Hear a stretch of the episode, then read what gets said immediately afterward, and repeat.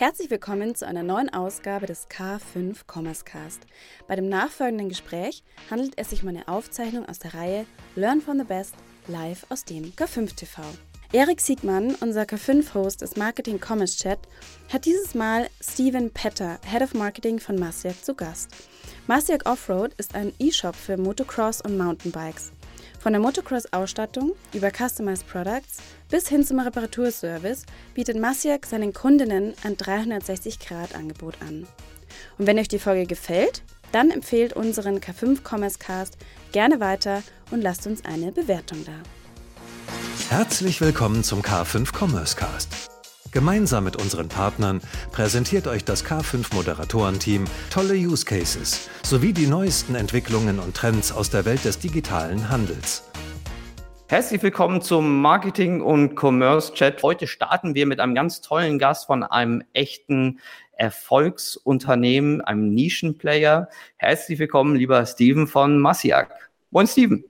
Moin, Erik. Ja, vielen, vielen Dank für die Einladung. Äh, freue mich sehr, hier zu sein. Vielen Dank. Und ja. hallo. Jetzt, äh, es freut mich sehr. Wir, äh, ehrlich gesagt, wir kennen uns ja schon ein bisschen, deshalb ist die, die Auswahl nicht so ganz zufällig, so wie sie von meiner Seite. Ähm, du bist äh, Leiter für das ganze E-Commerce und Marketing-Thema bei Massiak. Du erzählst bitte gleich, was Massiak macht. Mir geht es darum, wie man eigentlich Marketing in einem Nischenmarkt macht mit einer, mit einer ganz starken Community. Aber bevor wir wirklich einsteigen, ähm, erzähl uns doch mal bitte kurz was über dich und vor allen Dingen auch über euer Unternehmen. Ja, also ich bin Steven, ich bin 36 Jahre alt, ähm, habe zwei Kinder, eine tolle Frau, wohne in der Mitte zwischen Leipzig und Dresden. Ähm, ich bin äh, seit elf Jahren bei Matzberg schon angestellt und dafür seit acht Jahren beim, äh, für, das Marketing verantwortlich. 2002 wurde das Ganze gegründet von Mike Matzak, dem Gründer und Geschäftsführer. Und äh, der war auch wirklich, ich sag mal, äh, sehr aktiv in der Szene, ist Motocross selber gefahren, fährt auch noch Mountainbike, also ist quasi so die Sportseele als Unternehmer und als Gründer. Ähm, 2005 kam dann die Idee, äh, einen Online-Shop zu gründen. Ich denke, das war noch relativ früh, vor allem in dieser Nische. Und dann kam der zweite Geschäftsführer Mario Grau ins Spiel, äh, der dann äh, gemeinsam mit noch einem anderen Kollegen den Webshop programmiert hat. Und am Anfang war das sowas wie eine Gäste, eine Guest-Funktion, die wir da programmiert haben. Und das war quasi unser Online-Shop. Dann hat es halt zwei Wochen gedauert, bis die erste Bestellung eingetrudelt ist. Und ähm, ja, dann, war, dann hat man sich gefreut und hat gedacht, so wow, äh, okay, jetzt haben wir äh, ein tolles Internet-Business auf die Beine gestellt. Fünf Jahre später, dann 2010, dann kam ich an Bord und da war die Firma dann auch schon, ähm, ich sag mal so, acht Leute groß und das war dann so ein echtes, richtiges Startup, als ich angefangen habe. Ähm, ja, ich habe super vielen Bereichen mitgearbeitet, im Kundensupport, im Produktdatenmanagement. Ich war auch mal Produktfotograf, ich habe in der Logistik mit unterstützt, also so richtig hands-on, wie man sich das vorstellt in einem Startup. Und 2011 äh, kam, kam, dann die Entscheidung, dass ich einfach mit dem Marketing unterstütze und habe dann das Marketing gemeinsam mit dem Mario Grau, mit einem der Geschäftsführer, ähm, aufgebaut. Ähm, ja, wer ist eigentlich Matzak Offroad und was machen wir? Wir äh, verstehen uns als Dienstleister für die Offroad-Community, steckt ja auch schon so ein bisschen im Namen. Das bedeutet, wir ähm, bedienen Motocrosser äh, und EndurofahrerInnen und MountainbikerInnen und behandeln quasi alles, was sich abseits der Straße bewegt, also auf zwei Rädern. Daher auch diese, diese Offroad-Zielgruppe. Wir haben schon immer einen super hohen Kundenfokus. Also wir hatten früher mal diesen Beinamen First Class Premium Shop und äh, das steckt immer noch in uns. Wir haben das jetzt noch rausgegangen, weil das irgendwie, das ist nicht mehr State of the Art. Ähm, aber dieser Ansatz und diese Denke und diese Kundenfokussiertheit, die steckt noch in uns drinnen. Wir haben am Anfang äh, angefangen mit Bekleidung, also klassisch äh, vom Head to Toe, also Motocross-Helme, Mountainbike-Helme, äh, Jerseys. Ähm, und wir haben jetzt so eine Art 360-Grad-Modell für uns etabliert. Das bedeutet, alles, was der Kunde braucht, das bieten wir denen. Auf Neudeutsch würde man Flywheel sagen. Ähm, und so hat sich halt immer mehr erschlossen, was wir den Kunden bieten müssen. Also erst Bekleidung, dann Technikteile für die Bikes, also für das Fahrrad und das Motorrad selber. Ähm, mittlerweile sind wir dran, äh, dass wir unseren Kunden Services anbieten. Da geht es natürlich auch um das Thema Nachhaltigkeit. Also äh, stell dir vor, ein Motocross-Stiefel, der muss halt äh, einfach immer mal, wenn der, der steht auf so einer Fußraste drauf und die nutzt sich halt ab, man müsste den ganzen Stiefel wegschmeißen. So, um das aber nicht zu machen, haben wir unseren Kunden angeboten, äh, dass wir einfach die Sohlen wechseln, haben wir so teure Maschinen gekauft und äh, die Kunden können sich jetzt bei uns einfach die Sohlen erneuern lassen und müssen nicht den ganzen Stiefel wegschmeißen. Gleichzeitig bieten wir unseren Kunden jetzt mittlerweile auch an, dass die ähm, Werkstatt- und Reparaturservices bei uns in Anspruch nehmen können, also wirklich den Motor oder den, die, die, Gabel oder was auch immer am Fahrrad und ähm, Motorrad gewartet werden muss, kann zu uns geschickt werden. Also es ist ein richtig neuer äh, Servicebereich und wird von uns geserviced oder repariert.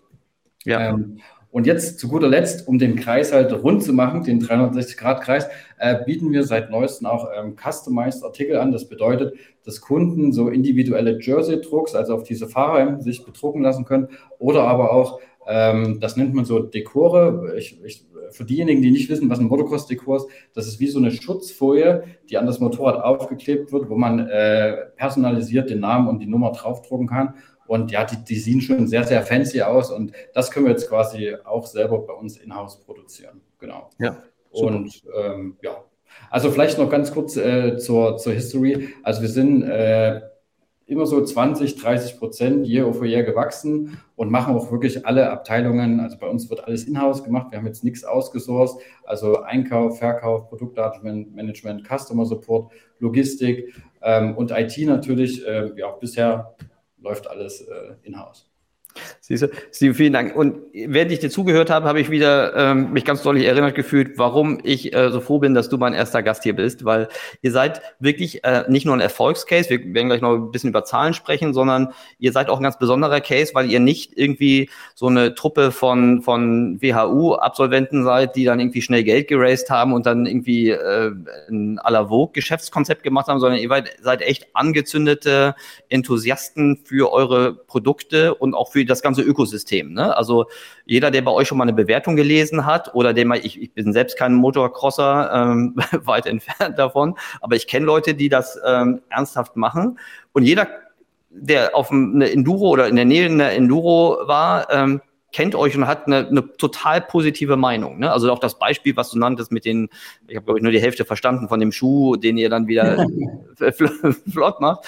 Aber ihr seid da wirklich ganz besonders und das zeigt ja auch, dass ähm, es nicht immer notwendig sein muss, ähm, schon irgendwie 37 Vorgründungen äh, gemacht zu haben, um ein erfolgreiches E-Commerce-Modell machen zu, zu können, sondern dass äh, eine, eine Affinität zu einem Produkt, eine Leidenschaft zu einem, zu einem Thema und auch die Nähe zu Kunden, ähm, dass das einen ganz weit bringen kann. Apropos weit bringen, äh, kannst du uns ein bisschen was über Zahlen, Daten, Fakten sagen? Also Wachstum hast du schon dankenswerterweise gesagt, also 30 Prozent. War das auch schon die Wachstumsrate vor der Pandemiezeit oder ähm, ist genau, das jetzt also das, Pandemie?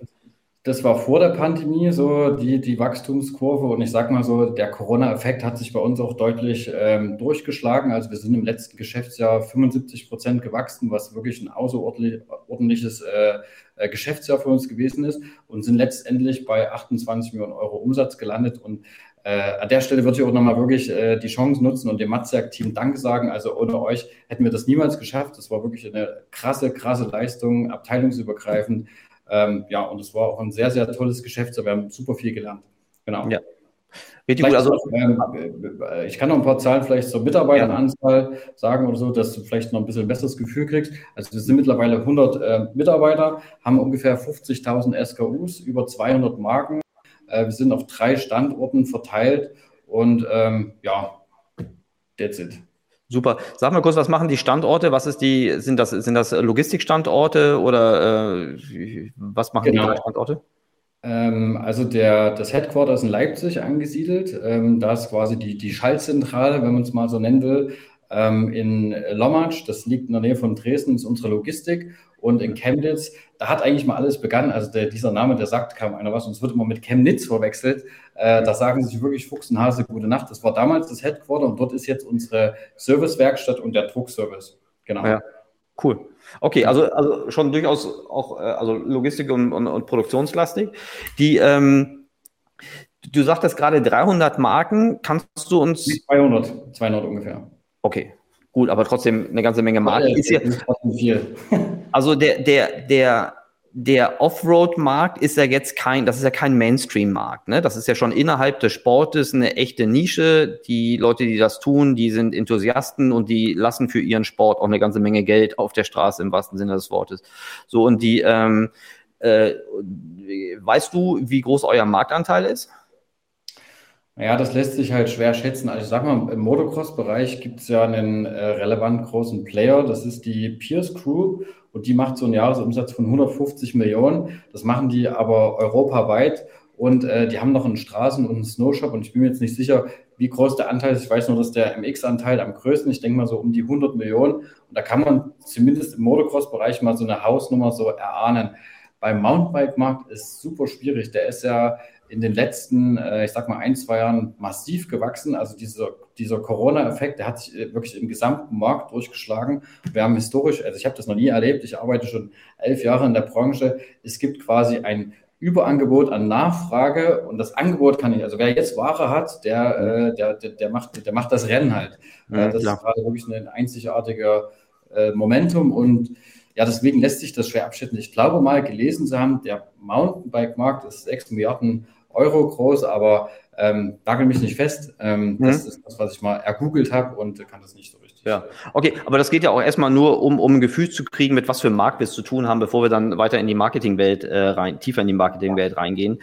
Bevor ich dich äh, frage, wie, wie es denn mit den Plattformen aussieht, also gerade die, die großen aller Amazon. Nochmal kurz zu den Marken zurück. Äh, kannst du uns sagen, wie, wie wichtig und wie groß euer Eigenmarkenanteil ist? Weil das ist ja, glaube ich, auch ein offenes Geheimnis, dass äh, ich unterstelle euch mal, dass ihr mit eigenem Geld arbeitet, deshalb ein hohes Interesse habt, auch möglichst profitabel zu arbeiten. Ähm, und profitabel arbeiten kann man ja besonders gut, auch wenn man einen gewissen Eigenmarkenanteil hat. Ähm, was kannst du uns darüber verraten? Also ich sag mal, als bei uns dieses Thema Eigenmarke auf den Tisch gekommen ist, dann lag das natürlich schon ein bisschen mehr, also ein bisschen an der Profitabilität. Aber was auch ein Grund war, war die Lieferfähigkeit. Also wir haben mit unserer Motocross-Technikmarke Fritze, äh, es gab mhm. immer Lieferprobleme in gewissen Segmenten. Und da haben wir gedacht, okay, ehe wir jetzt hier niemanden beliefern können, machen wir das einfach selber und ähm, haben dadurch die Eigenmarke an den, an den Start gebracht. Und ja, ich sag mal, die hat schon einen gewissen Anteil. Ich kann es dir aber jetzt äh, in Prozent nicht sagen. Das sind jetzt nicht so ähm, meine Bereiche. Was ich mhm. natürlich sagen kann, ist, dass sowas äh, wichtig und richtig ist und dass man das strategisch natürlich irgendwo in seiner Strategie verfolgen sollte. Das sehe ich aber mehr so bei uns in der Verkaufsabteilung. Da ist das verhaftet, äh, die das ähm, ja, steuert und auch wirklich äh, Sortimente dahin entwickelt. Ja, ja gut, dann lass uns doch mal tiefer in das in, in die in, äh, in die in die Marketingorganisation reingehen. Du hast ja schon ein paar Sachen vorweggenommen.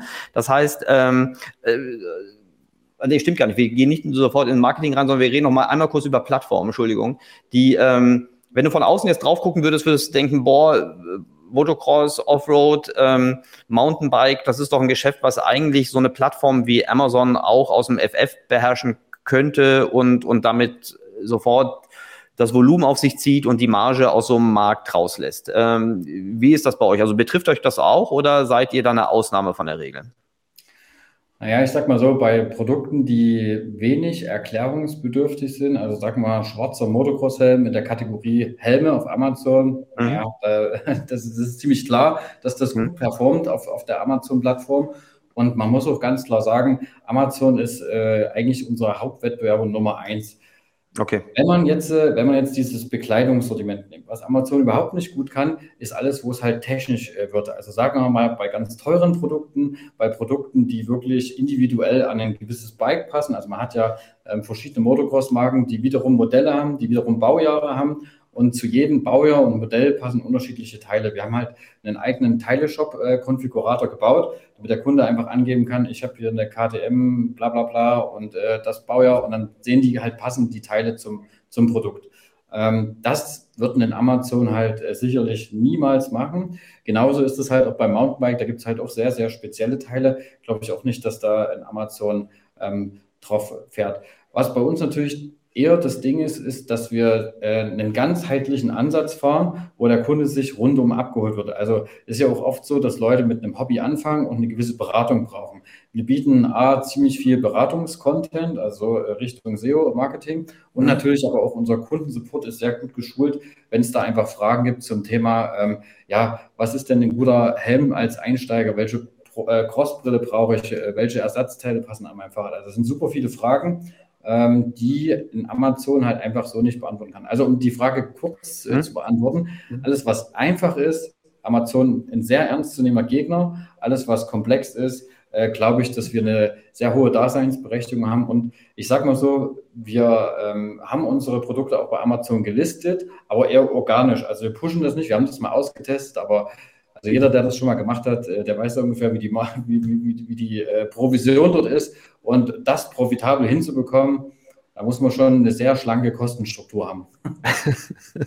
ja, oder geringen Überlebensdruck. Oder, oder eine Eigenmarke. Also ich sage mal so, ja, als äh, Eigenmarkenstrategie Hammer, dafür ist Amazon top. Ähm, mhm. Aber äh, ja, für uns ist also unsere Strategie ist ganz klar, unsere Plattform und diese Welt ringsherum zu bauen. Und damit mhm. fahren wir auch ganz gut. Also bisher ist auch der Shop ähm, der Umsatztreiber schlechthin.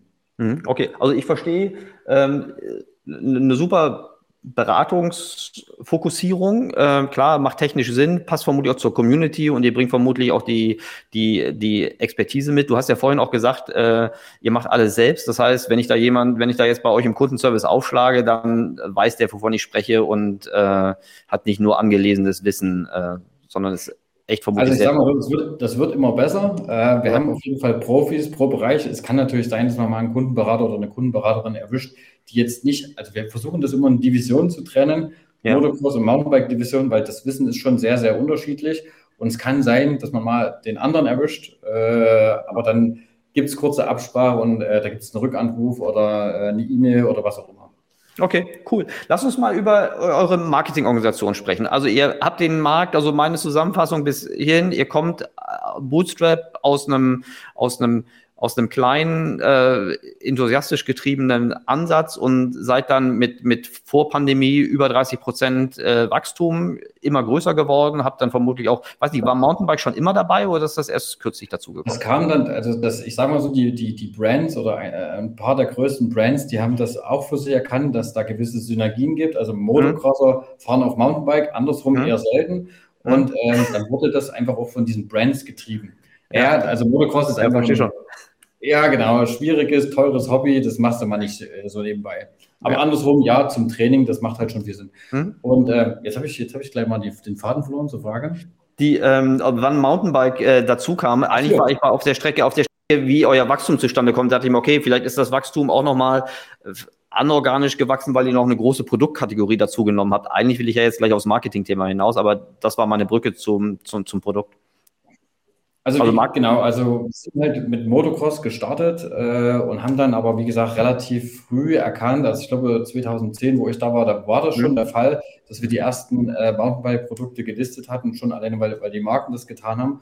Mhm. Und äh, ja, seitdem äh, bauen wir die Sortimente gleichwertig auf. Okay, also ihr macht ein, ihr macht ein Wachstum in dem Markt auch vor Pandemie größer 30 Prozent, ohne dass ihr jetzt irgendwie Venture-Kapital irgendwie drin habt. Äh, ihr macht das alles, alles organisch und alles selbst. Das ist so äh, das, was ich genau. verstanden habe. Wie ähm, kannst du uns kurz durchführen, wie euer Marketing aufgestellt ist? Und danach ist die Frage, ne, welche Kanäle sind wichtig, was, was sind Initiativen der Gegenwart und, und der Zukunft? Genau, also kurzer, kurzer historischer Abriss. 2013, 2015 haben wir das Ganze aufgebaut. Ähm, also ich habe den Facebook-Account mal irgendwann mit 10.000 Followern übernommen, habe mhm. den bis zu 100.000 äh, Fans selber hochgezogen. Da war das auf jeden Fall noch die Währung schlechthin, die Fananzahl. Ist ja heute nicht mehr so. Mhm. Ähm, und dann ging es halt wirklich tippel-tappel-Tor weiter. Also wir hatten dann Rapid Mail als E-Mail-Anbieter äh, ganz am Anfang E-Mail-Marketing so gemacht, ein Screenshot von der Webseite, dass du die Produkte gesehen hast, eine HTML-Map drüber gelegt und das war mhm. quasi unser Newsletter. Dann irgendwann äh, bessere Systeme zugelegt, wie zum Beispiel Emasis, ähm, und so ging das halt wirklich Kanal für Kanal jedes Jahr immer reihum, immer mhm. weiter äh, verbessert. Und irgendwann kamen dann auch so die ersten Kollegen und Kolleginnen dazu, also erstmal eine Grafikerin, dann jemand für, für den Bereich Social Media, dann haben wir in Performance Marketing investiert. Und ja, so hat sich halt unsere Marketingabteilung einfach äh, über die Jahre aufgebaut. Ich sage mal so, bis 2015 waren wir immer so ein 5-6-Mann-Team. Und ich sage mal so, die letzten drei, vier Jahre schwankt natürlich immer mal so ein bisschen, aber so im Durchschnitt waren wir so um die 10, äh, jetzt sind es 12 Leute. Genau. Okay. Das heißt, die machen alle selbst und ihr seid dann äh, vermutlich auch äh, organisatorisch klar mit, mit einer Kanalverantwortung äh, ausgestattet. Kannst du uns kurz so ein bisschen was durch die, durch die Kanäle durchführen? Welche, welche, welche, welche Rolle spielt welche, welcher Kanal und wovon erwartest du dir in Zukunft äh, äh, weiteres Wachstum? Was sind so deine, deine Zukunftsinitiativen? Genau, also ähm, das Einzige, was wir gerade nicht im Marketing in-house machen, ist SEA. Das machen wir gerade noch mit einer Agentur zusammen. Äh, die macht auch echt einen äh, verdammt guten Job. Das machen wir so eigentlich seit 2010, arbeiten wir mit denen zusammen. Ähm, und ich glaube, am Anfang ist es auch ein guter Invest, das lieber mit einer Agentur zu machen, weil die Kosten für solche Personalien, äh, die sind jetzt nicht, äh, nicht gering. Mhm. Und ähm, ja, SEA, SEA ist natürlich für uns ein wichtiger äh, Neukundenkanal, ähm, aber auch Bestandskunden. Ist klar, wir haben ein transaktionales Business wo einfach äh, Kaufintentionen über SEA abgefrühstückt werden können und die Kunden dann zu uns kommen. Ähm, was äh, danach super wichtig ist, ist Direct und SEO und Content. Also das sind auch somit die, die zweitwichtigsten Kanäle. Ich hatte ja vorhin schon gesagt, dass wir sehr viel in den Bereich Content investieren mhm. äh, Richtung Beratung halt gehen und versuchen da auch so die klassischen W-Fragen abzufrühstücken. Was brauche ich für ein Motorrad? Welcher Helm passt zu mir? Äh, und das natürlich über alle Sortimentsfragen hinweg. Ähm, dann natürlich ganz, ganz wichtig ist für uns CM, also E-Mail-Marketing. Also am Anfang war es E-Mail-Marketing, mittlerweile ist es CM. Wir sind jetzt schon wirklich in der, in der nächsten Stufe. Und wenn ich jetzt, sag ich mal, so einen Loop bauen müsste, wäre natürlich sehr so, um irgendwie die Kunden einzufangen. Und dann wollen wir die aber mit CRM einfach bespielen. Also da haben wir schon sehr, sehr gute Erfahrungen gemacht, auch bei unserer Internationalisierung, äh, wie wir quasi Kunden ansprechen und dann natürlich in diesem CRM-Kanal halten. Social Media ist klar, also wir haben ja eine sehr, sehr spannende äh, Kundschaft, die die Produkte wirklich von sich aus äh, toll finden. Also wenn man sich mal so einen Helm, so einen coolen Helm oder so ein paar Stiefel oder irgendwie anguckt, das sieht einfach geil aus. Also ich, ich mhm. finde es auch geil, obwohl ich jetzt selber nicht der, der aktive Fahrer bin. Ich fahre immer mal irgendwas, aber nicht richtig aktiv. Ähm, und die Kunden, die stehen da einfach drauf. Deswegen Social Media, äh, du setzt einen Post raus mit einem Hammerprodukt, also da machen die Marken auch echt einen guten Job. Ähm, da siehst du sofort Interaktion und es gibt eine gewisse Nachfrage. Mhm. Ähm, ja, weiter ist natürlich, dass wir Affiliate und Influencer Marketing ist äh, auch eine wichtige Sache. Also gerade im MTB-Bereich, da gibt es auch wirklich einige Influencer, die ähm, ja mit hohen Reichweiten äh, für, eine, für eine gewisse Bekanntheit sorgen und auch gesorgt haben für uns. Ähm, genau. Hm? Ich Super. Hoffe, ich habe jetzt keinen Kanal vergessen. nee, also ich, äh, ich, glaube nicht. Du hast einen relativ großen organischen Block zusammengefasst, aber das äh, finde ich, finde ich total in Ordnung. Die, ähm, lass mir kurz mal auf die, auf die, auf deine Steuerungs- und, und Bewertungslogiken eingehen. Kann, kannst du uns so teilen, ähm, was so KPIs sind, die du dir täglich, wöchentlich, monatlich oder vielleicht nur einmal im Jahr anguckst? Ähm, aber wie, wie steuerst du dein, dein Unternehmen oder deine Marketing-Spendings? Ähm also täglich, das ist noch so eine Gewohnheit, so eine alte, die sollte ich, also die gewöhne ich mir auch gerade ab, weil das ist Quatsch. Also man, man verfällt nur einen sinnlosen Aktivismus, wenn man, mhm. also sind die Tagesstatistiken, da sehe ich den mhm. Bestelleingang und mhm. sehe, wie viel Bestellungen, wie viel Umsatz reingerollt sind und auch wie viel Produkte an dem Tag verkauft wurden. Und ja. na klar, muss ich auch zugeben, wenn wir eine Marketingkampagne rausschießen und da ist irgendein Produkt platziert und ich sehe dann, dieses Produkt wurde heute mehr verkauft als sonst, das ist mhm. wie so ein, ich glaube, das ist auch, was mich süchtig ein äh, bisschen gemacht hat und ja. was ich an meinem Job so liebe. Du siehst sofort den Erfolg, also wenn, wenn so eine Kampagne halt anrollt. Das macht einfach Spaß. Mhm. Ähm, also mache ich sehr, sehr selten auf Tagesebene was gucken, bloß wenn, wenn dann, äh, ich sag mal, spaßeshalber. Was wir aber jetzt eingeführt haben, ist ein Plan-Ist-Vergleich im Marketing. Also wir haben sehr viele Planzahlen, also neue Bestandskundenveränderungen, wie hat sich der Traffic verändert, wie ist die Conversion Rate, äh, wie ist der Umsatz, wie ist die Kur, wie, wie, ist, wie ist unser Wareneinsatz, also quasi eigentlich alle Kennzahlen, die es im Marketing gibt. Äh, da haben wir ein Ziel, ein Zielkorrektur definiert und da sitzen wir einmal in der Woche zusammen, also ähm, der Performance Marketing Manager, ich und der Junior aus dem Performance Marketing. Ähm, vielleicht sitzt dann noch jemand aus der Abteilung Data Growth mit äh, dazu, der dann vielleicht noch ein bisschen äh, unterstützt beim Interpretieren der Zahlen. Mhm. Und äh, dann beratschlagt man sich, also wenn alles grün ist, sagt man alles cool, äh, raus, nächstes Meeting. Wenn es Rot ist, dann muss man natürlich einen Maßnahmenkatalog äh, definieren, was machen wir denn jetzt, um die Kennzahlen halt in eine andere Richtung zu bewegen. Und nach diesem Meeting äh, sitze ich dann quasi mit dem Data Growth und dem Verkauf zusammen, wo wir dann äh, wirklich das, was wir zusammengetragen haben vorher in diesem Marketing-Auswertung, wo wir dann entscheiden, okay, was machen wir jetzt? Also äh, haben wir angebotsseitig irgendwelche Hebel? Können wir mehr Spendings im, im Marketing hochfahren? Ähm, brauchen wir Rabattaktionen? Also es gibt dann quasi wie so eine Checkliste, die wir einfach von oben nach unten durchgehen, um zu gucken, wie wir einfach die Kennzahlen äh, ja, in den Griff kriegen. Ja. Das Gleiche, ja, oder erstmal deine Zwischenfrage? Ja, ich, ich, bin, ich bin neugierig äh, zu, zu verstehen, der, der Data Growth äh, Kollege, wo ist der organisatorisch aufgehängt? Ist der, ist der bei Finance, ist der Marketing, ist der über, ist das ein Stab? Äh? Also das ist, das ist eine ganz eigene Abteilung. Also ich sag mal so, äh, Business Intelligence ist halt ein wichtiges Thema und BI. Und ähm, ja, das haben wir für uns natürlich auch schon vor einer ganzen Weile erkannt und haben da halt äh, ein, ein Know-how intern aufgebaut, dass wir so Dashboards für verschiedene Bereiche haben. Also A geht es erstmal unterschiedlichste unternehmerische Kennzahlen zu sammeln, zu interpretieren und ein Dashboard darzustellen, aber natürlich auch fürs Marketing. Und ähm, der steckt natürlich, also es gibt ja einmal die Marketingseite und dann gibt es aber noch ganz andere Sachen, die, die eine, äh, eine gewisse Relevanz haben. Wenn zum Beispiel der Warenbestand äh, nicht verfügbar ist, dann kannst du deine Umsatzzahlen halt mal schön nach unten korrigieren, äh, weil mit was willst du denn Geld verdienen, wenn die Ware nicht da ist? Und ja, genau. da muss natürlich, und deswegen sitzen halt verschiedene ähm, Abteilungen zusammen, die dann überlegen, ja, woran liegt es denn jetzt? Liegt es daran, dass der Bestand vielleicht nicht da ist? Liegt es am Traffic? Liegt es daran? Und einfach, dass wir halt, ähm, ich sag mal, so ein, so, ein, so, ein, äh, so ein gegenseitiges Challenging, dass wir uns gegenseitig challengen und sagen so, daran könnte es liegen, da geht es kurz in die Diskussion, da werden Ableitungen draus getroffen und da geht es auch sofort in die Umsetzung. Okay, genau. Cool. Und verhaftet erst, das ist eine eigene Abteilung, ja. genau das war die Frage. Ja. Das ist eine eigene Abteilung für sich, die quasi eine Schnittstellenabteilung zu, zu allen anderen äh, Abteilungen ist. Aber super, also dann sind die, dann sind die auch keine Partei. Äh, das finde ich total schlau und Challenge finde ich auch besser als Fingerpointen, ähm, weil du bist ja. schnell auf die Ursache deines Problems oder auch auf, wenn, wenn die Sonne scheint, dann wirst du es ja auch verstehen. Äh, finde ich total schlau. Sitzen dort auch diejenigen, die die äh, Kundenwerte und die Kundenwertentwicklung äh, beurteilen können oder ist das, ist das woanders? Ja, also wer, mit, wer guckt bei euch auf Kunden? DLV an? Hm? Ja, auf jeden Fall. Also klar, das ist, äh, das ist genau die Abteilung. Und okay. das wiederum, also deswegen, da ist dann wieder die Schnittstelle zum Marketing rein. Also erstmal, was ist denn unser CLV? Wie kann man den, wie kann man den entwickeln? Wie ist der in den einzelnen Ländern? Äh, das sind ja alles unterschiedliche Werte, die muss man erstmal für sich interpretieren und dann auch erstmal Maßnahmen definieren, um den halt zu steuern. Mhm, okay, das finde ich, das finde ich super schlau. Also gerade, weil auch viele sagen, oh, ich kann mir so so, so eine so eine BI Data Science äh, Funktion gar nicht gar nicht leisten, da bin ich nicht groß genug oder nicht profitabel genug und ähm, Gut, ihr seid jetzt noch schon nicht schon immer auf 28 Millionen Euro Umsatz äh, gewesen, aber die ist ja jetzt auch nicht, diese Stelle ist ja auch nicht erst vor drei Monaten irgendwie vom Himmel gefallen. Also ihr habt schon sehr früh in diese Richtung investiert.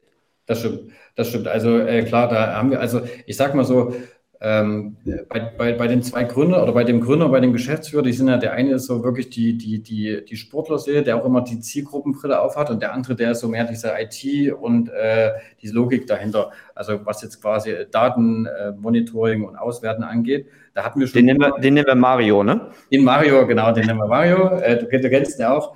Ähm, und äh, ich sag mal, da war schon immer so ein solides, äh, so, so eine gute Basis da. Ähm, aber natürlich, wenn das in der Geschäftsleitung verhaftet ist, das ist einfach die falsche Abteilung. Also hast du einfach viel zu viel zu tun. Und irgendwann haben wir das quasi ausgeschrieben und haben dann jemanden gefunden, der das halt für uns macht. Und mittlerweile ist es wirklich eine richtige Abteilung. Es ist nicht nur eine Person, sondern mehrere, die da ähm, ja, die Daten analysieren, interpretieren und auswerten. Genau. Ja.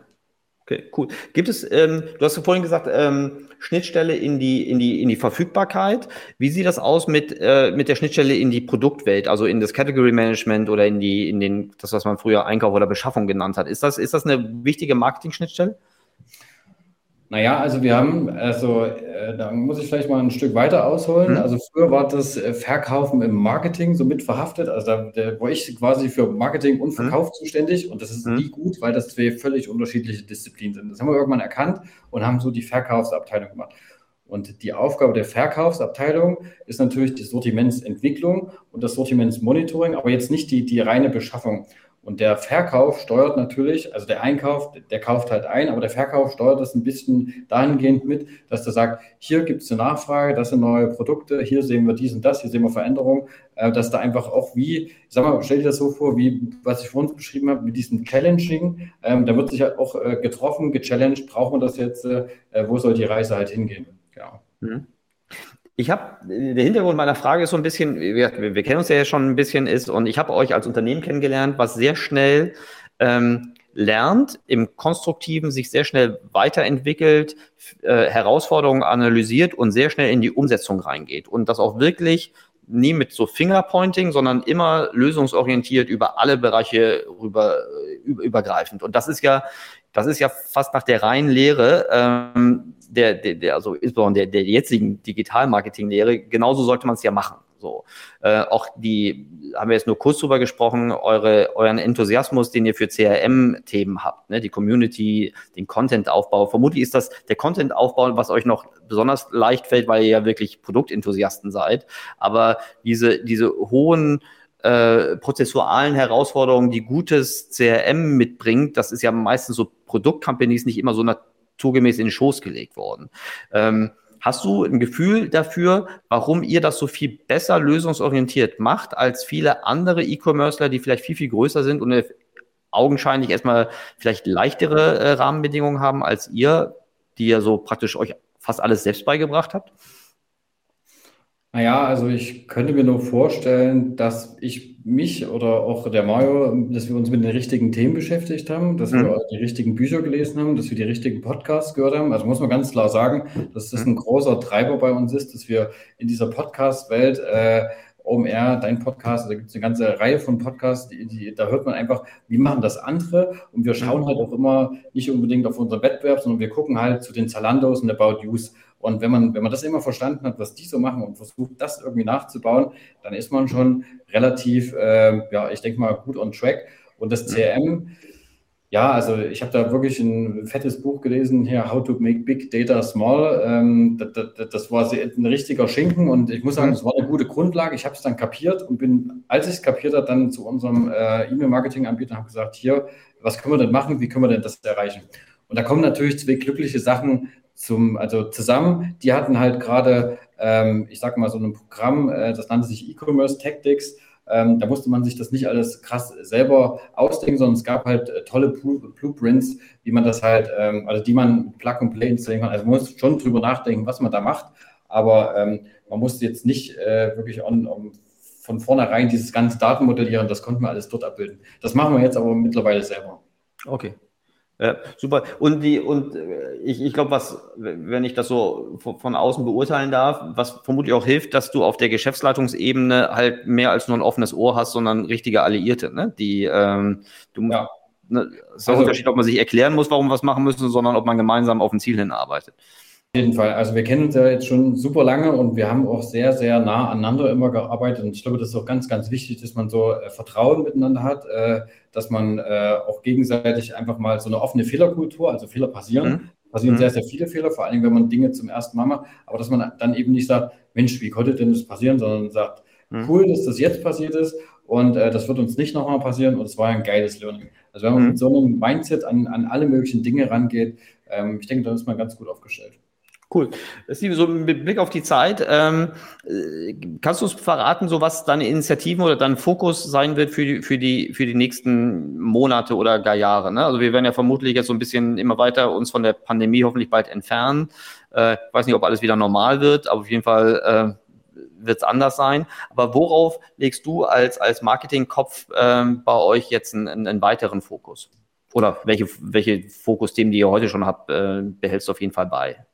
Ja, also für uns war es schon immer so eine Herausforderung, äh, Branding versus Performance und wir sind super performanceorientiert und ich glaube auch, dass das auch so ein Erfolgsgeheimnis von uns ist, dass wir sehr sparsam und sehr äh, gut im Marketing investiert haben, also immer gut überlegt haben. Was dabei passiert ist, ist, dass wir Branding, äh, ich will nicht sagen, außer Acht gelassen haben, aber wir haben jetzt nie mal so richtig fette Werbekampagnen oder so Branding-Kampagnen investiert. Und ich denke, das ist jetzt aber mittlerweile notwendig, schon alleine, weil wir jetzt in diesen größeren MTB-Markt reingehen wollen, äh, weil wir internationalisieren. Also wir haben letztes Jahr Frankreich und Italien als Shops äh, gelauncht. Und ähm, ja, ich denke, das ist halt schon ähm, wichtig, da einfach in die Markenbekanntheit zu investieren. Und in der Vergangenheit haben wir halt super Brand-Marketing gemacht, aber nicht für unsere Marke, sondern für die Marken, mit denen wir handeln. Also mhm. in deren Augen haben wir echt immer einen guten Job gemacht und das machen wir natürlich auch weiter, aber äh, das muss man sich dann natürlich ähm, ja, durch WGZ irgendwie oder schlaue Kooperation querfinanzieren lassen. Und also das ist auf jeden Fall eine, eine Initiative, dass wir äh, Branding weiter forcieren wollen, dass wir internationalisieren wollen, also die Internationalisierung vorantreiben und da ist halt das Stichwort Marketing Machine und muss ich auch nochmal Danke sagen, Erik. Äh, wir hatten ja den Marketing Audit und ähm, man weiß ja nicht, was man nicht weiß. Und äh, da bin ich echt dankbar, dass wir das mit euch gemacht haben, weil es gab halt mal eine gute Einordnung, wie gut ist unser Marketingmaschinenraum, ist der skalierbar oder nicht. Und äh, das hat schon sehr, sehr geholfen, dass wir jetzt nicht, also man ist immer sehr, also ich bin sehr, sehr kritisch und skeptisch und ich denke immer, das, was wir letztes Jahr gemacht haben, ist nicht gut. Wir müssen jetzt, wir müssen jetzt die nächste Stufe erklimmen. Und ich glaube, das sollte man natürlich auch haben, immer weiter, sich weiterzuentwickeln. Und äh, man muss sich aber auch auf die richtigen Dinge fokussieren, weil wenn dein Performance-Marketing einigermaßen super ist, dann brauchst du das nicht jedes, jedes Jahr wieder irgendwie auf den Kopf stellen, sondern dann konzentriere dich mal auf, auf andere große äh, Baustellen. Und das habe ich äh, dank dir auf jeden Fall für, für den Bereich äh, Branding gelernt, dass wir da auf jeden Fall Aufholmöglichkeiten ähm, ähm, äh, haben. Und ähm, ja, genau. Okay. Die, also, Vielleicht noch zu, zu, zu, guter Letzt, ähm, was wir natürlich auch machen, ist unser 360-Grad-Modell weiterspringen. Was jetzt ja noch fehlt in dieser ganzen Kette, ist äh, die Bikes selber und ähm, weitere Services anzubieten. Also da mhm. äh, sind wir jetzt auf jeden Fall dran. Und das wird dann natürlich im Marketing nochmal ähm, neue Stories pushen, neue Produkte einführen. Ähm, genau. Ja, äh, erstmal vielen Dank für das, für das nette Kompliment. Das geht natürlich nicht mir, sondern dem Team, was damals mit euch zusammengearbeitet hat. Und ich habe ja vielleicht ein bisschen missmoderiert. Was ich, ähm, was ich damals, aber wir wollen jetzt nicht so viel über, über unser gemeinsames Audit äh, sprechen, äh, aber was ich schon damals äh, positiv äh, schätzen gelernt habe, ist eure wahnsinnig schnelle Auffassungsgabe, die Diskussionsfreudigkeit und die unglaublich krasse Umsetzungsgeschwindigkeit. Fing schon so bei so Kleinigkeiten an. Das war ja jetzt irgendwie, ich glaube, das war in der Corona-Zeit, ähm, dass ihr unsere so eine zentrale Präsentation aufgezeichnet habt. So. ja, genau.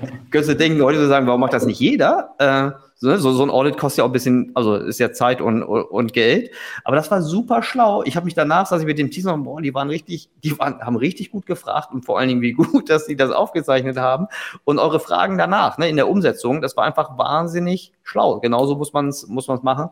Und äh, ja, zu, zu Thema Upper Funnel Demand äh, slash Branding können wir ja mal ein andermal, andermal nochmal sprechen.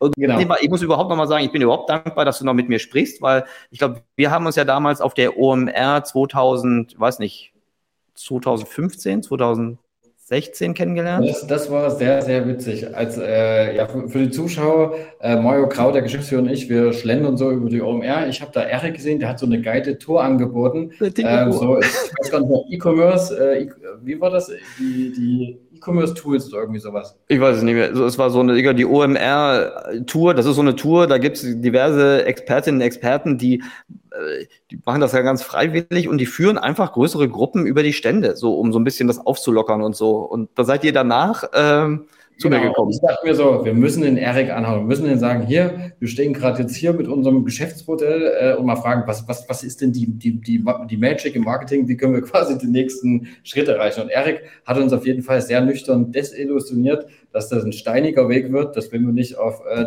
10 Millionen war, oder 10 Millionen Euro Umsatz war es, die, mhm. die, die, die Schwelle ja, die, die Schwelle, zu der man, äh, aber die, die Mindestumsatzgröße, die ich so allgemein gesagt habe, zu der man überhaupt profitabel arbeiten kann. Ja. So, so da wusste ich ja nicht, dass ihr so in so einer, in so einer super tollen äh, Nische seid. Aber sag mal, wozu ich stehe, also die Einschätzung war natürlich falsch, ihr wart ja schneller und, und viel besser, aber wozu ich halt immer noch stehe, E-Commerce und Marketing im, äh, im Jahr 2020 und folgen, ne, auch schon vorher, ne, ähm, ist keine, da gibt es keine tiefhängenden Früchte und schon gar keine großen tiefhängenden Früchte. Das, äh, das aus, aus, meiner Sicht, die Mutter aller effizienten Marketing-Systeme finden in der Plattformökonomie und im, im, im E-Commerce statt. Ähm, ja. Also vielleicht noch eine kurze Erklärung, warum wir auch so umsatzstark sind, weil so von außen betrachtet denkst du natürlich, wow, wie, wie haben die das gemacht? Also wir, wir nutzen schon eine ganze Weile das OKR-System und mhm. im Marketing hat jeder Mitarbeiter und jede Mitarbeiterin äh, von mir ein OKR pro Quartal. Das, und ich mache mal so ein Gedankenexperiment. Das ist dein Kanal. Überleg dir mal, wie du den in drei Monaten weiterentwickelt hast aus strategischer Sicht. Also da kommen keine operativen Sachen rein und du hast so quasi mindestens äh, viermal im Jahr einen, einen, Push, um diese Kanäle halt weiterzuentwickeln. Und das Ganze machen wir natürlich über die gesamte Firma zu sehen. Und dieses Audit, was wir mit dir gemacht haben, war natürlich zu dem Zeitpunkt ein OKR mit, äh, man sagt ja, man soll nur fünf Key Results äh, nutzen. Ich glaube, das waren zwölf oder so. und ich habe natürlich äh, mit aller Macht dafür gesorgt, dass diese Key Results halt umgesetzt werden, weil, ähm, ja, wie du schon sagst, das ist halt wichtig. Wenn man sich die Zeit nimmt für so einen Order, dann sollte man den auch wirklich durcharbeiten und umsetzen. Ja, richtig gut. Äh, super spannend. Die OKRs, die, die macht ihr unternehmensweit oder nur im Marketing? Nee, unternehmensweit, unternehmensweit. Also okay. es gibt so Firmen-OKRs und da hat jede Abteilung äh, Ziele und dann auch wirklich nochmal die Teams. Also bei mir sind es ungefähr so zwölf OK, also zwölf Objectives pro, pro Quartal. Äh, und es gibt natürlich welche, die sind nur für die Firma relevant, also für die gesamte Firma und dann Marketing intern. Mhm. Kannst du uns mal ein Beispiel nennen, bitte? Ähm, ja, jetzt ist es, ähm, wir haben unsere Werkstattseiten, äh, sollen überarbeitet werden, also Werkstatt 2.0. Wenn du mhm. jetzt drauf gehst, die sind halt noch relativ äh, trivial und da muss man nicht noch oldschool-mäßig ein Formular ausdrucken und ausfüllen. Und ich habe gesagt, das ist alles scheiße, das muss irgendwie digital funktionieren. Und die nächste Version, die ist halt so, dass du wirklich ähm, einfach äh, wie ein Checkout hast, das sendest du ab, dann wird eine E-Mail bei uns in der Werkstatt ankommen und äh, der Mitarbeiter weiß dann genau Bescheid, was zu tun ist. Und so haben wir den Prozess halt A, aus SEO-Sicht, Content-Sicht und auch aus äh, User-Experience-Sicht halt einfach verbessert. Das wäre ja. jetzt mal so ein, so ein Beispiel. Okay. Das ist natürlich ein strategisches Thema. Ja, richtig gut. Das wäre wär eigentlich ein super Thema für, eine, für so eine Fortsetzung, wenn du Zeit und Lust hast. Die, ähm, weil, weil das, also das Thema der Organisation und der, der, der, der Steuerung, aber auch der, der, der Incentivierung ist natürlich, also neben so soften Sachen, in Anführungsstrichen, wie zum Beispiel ähm, eine angstfreie Kultur, ähm, ist aber natürlich die, die gemeinsame Zielausrichtung, was, was ganz erfolgskritisch ist. Ich glaube, da, ja. seid, ihr, da, da seid ihr ganz weit vorne.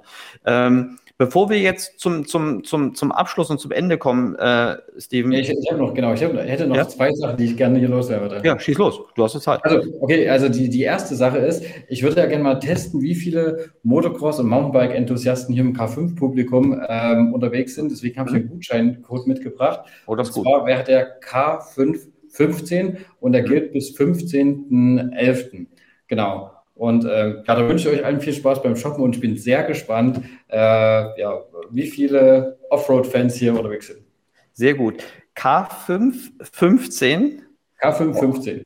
Wunderbar. Ein, genau. Sehr, sehr ich, gut. Ich denke, das kann man dann sicherlich einblenden. Ja, das, äh, das, das blenden wir ein oder packen es in die Shownotes oder auf den, nee, auf sozialen Medien verbreiten wir das nicht, weil dann sehen wir nicht. Äh, ja, sehen es auch die anderen, genau. Ja, das, genau. Das haben nicht mit Gutschein hausieren gehen. In der auf, auf, auf, auf keinen Fall.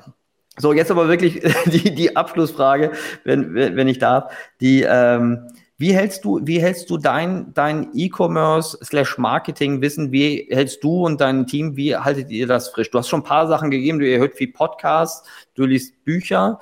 Ähm, hast du darüber hinaus noch, noch Tipps, Quellen, ähm, Konferenzen, Methoden, wie du, äh, also ich habe vorhin so flapsig gesagt, ihr habt euch das alles selbst beigebracht, damit ich, ihr seid ja, es gibt ja kein Playbook für das, was ihr tut. Ne? Also man kann sich da viele Sachen einzeln abgucken, aber das äh, macht ihr ja sehr erfolgreich. Ähm, aber hast, hast du da Methoden oder besondere Quellen? Wie macht ihr das? Naja, das ist irgendwie immer so aus einer Intention rausgeworden. Also es ist immer so, ich will irgendwas wissen und ich, also ich, ich persönlich habe richtig Bock auf das Thema. Mir macht das wirklich Spaß, macht das leidenschaftlich an. Und wenn ich irgendwas wissen will, dann gucke ich halt nach, was gibt es denn? Gibt es eine Konferenz? Gibt es eine, eine, eine, Schulung? Also ich habe mal zum Beispiel bei OMR hier über YouTube so eine Schulung äh, mitgemacht, ähm, so eine Masterclass oder so eine Schulung, ich weiß nicht mehr, wie es war, fand ich halt super. Und so ist es halt immer, ich habe irgendwie ein Thema, was ich verstehen will und gucke dann, was gibt es denn am Markt, was kann man sich, wo kann man sich das Wissen reinziehen.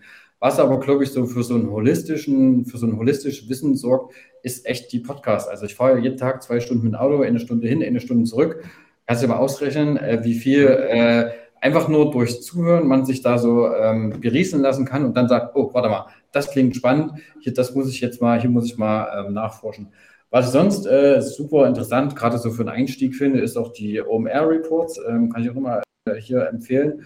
Oder aber wirklich gewisse Blogs lesen. Also es gibt ja wirklich für, für jedes Thema entweder einen Podcast, einen Blog oder so. Und ich finde, da, da kriegt man das meiste Wissen. Und ich denke, das Wichtigste ist, dass man wirklich eine echte intrinsische Motivation für das Thema hat, weil dann, dann musst also dann, dann, dann kommt das von alleine. Also da musst du gar nicht nachdenken. Du, du, das trifft sich halt einfach. Ja. Ja, genau. wunderbar. Genau. Großartig, das ist ein schönes Schlusswort. Ähm, sehr gut. Du, Steven, sehr vielen Dank. Das war, das war sehr aufschlussreich. Ähm, ich habe viel von dir gelernt, äh, mal wieder. Ich hoffe, es hat auch für alle Zuhörerinnen oder Zuschauerinnen und Zuschauer ähm, was gehabt. Ähm, wir, wir bleiben im Kontakt über nicht nur über die, die K5-Plattform, sondern auch über alle möglichen sozialen über Medien. Und äh, danke dir ganz herzlich und ja, vielen Dank auch, Ergi. Mach's gut. Herzliche Grüße auch ans Team, ne? Mach's ja, gut. Danke. Ciao.